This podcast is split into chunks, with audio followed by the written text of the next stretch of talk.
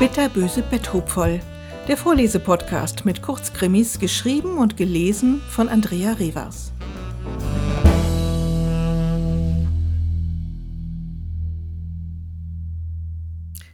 Omelette mit Pilzen. Sie trug sich mit Mordgedanken. Wieder was passiert. Sie hatte für die Besprechung mit dem Personalvorstand alle Zahlen akribisch recherchiert und aufbereitet. Doch anstatt sie selbst zu präsentieren, hatte sie sich darauf verlassen, dass Horst, ihr Projektleiter, das tat. Horst, wenn sie den bescheuerten Namen schon hörte, der Kerl hieß wie ein Vogelnest. Natürlich hatte er alles wieder durcheinander gebracht und keine Ahnung gehabt, wie die Zahlen zustande kamen.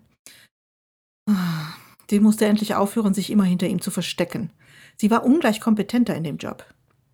Wenn nur die schreckliche Nervosität vor Publikum nicht wäre. Sie würde vor Scham in den Boden versinken, wenn alle sie anstarrten und nur darauf warteten, dass sie einen Fehler machte. Das ging schon seit dieser vermaledeiten Schultheateraufführung so.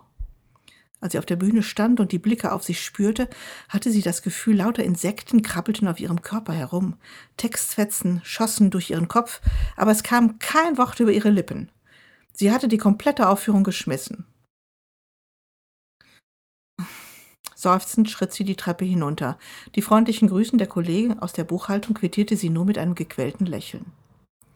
Die wussten wahrscheinlich auch schon Bescheid. Horst hatte sie total blamiert in der Besprechung und ihre Karriere konnte sie getrost abschreiben. Erst kommentierte er die Zahlen völlig falsch und schob ihr dann noch die Schuld in die Schuhe. Und sie hatte mal wieder dagesessen. Keinen Ton herausgebracht. Rot wie eine Tomate war sie geworden. Sowas von peinlich. Sollte sie heute in die Kantine gehen? Eigentlich war ihr der Appetit vergangen, obwohl heute Omelette mit Pilzen auf dem Programm stand. Das aß sie für ihr Leben gern, obwohl es mindestens tausend Fettpunkte hatte. Ist sowieso mehr etwas für die ganzen Testosteron gesteuerten Flachpfeifen, dachte sie gehässig, und wünschte sich im gleichen Atemzug etwas mehr Testosteron. Dann hätten sie diesem Idioten schon die richtige Mischung an Giftpilzen unter sein Omelett gemischt obwohl Gift ja nun eher ein Thema der holden Weiblichkeit war. Wahrscheinlich können die meisten Männer auch einen schwärzenden Saftling nicht von einem Maipilz unterscheiden. Wie gerne hätte sie jetzt einen ziegelroten Risspilz. Vor Schmerzen winden sollte sich der Mistkerl. Sie grinste innerlich und genoss ihre Mordvisionen. Gedankenversunken stand sie im Treppenabsatz, und ein feines, wenn auch bei näherer Betrachtung leicht maliziöses Lächeln umspielte ihre Mundwinkel, als sie plötzlich angerempelt wurde. I, Horst, da war er wieder, der Oberidiot, der ihr die Karriere versaut hatte. Na, Eva, hm, du hast ja heute keine besonders gute Figur gemacht. Der Alte hat sich hinterher noch gewundert, warum ich dich überhaupt mit ins Meeting genommen habe. Beim nächsten Mal wird es sicher besser. Blutroter Zorn kochte in ihr hoch, und sie fühlte, wie sich ihre Nackenhaare aufrichteten. Diese blöde Visage wollte sie niemals wieder sehen. Warum auf die richtige Pilzmischung warten, wenn es doch so viel einfacher ging?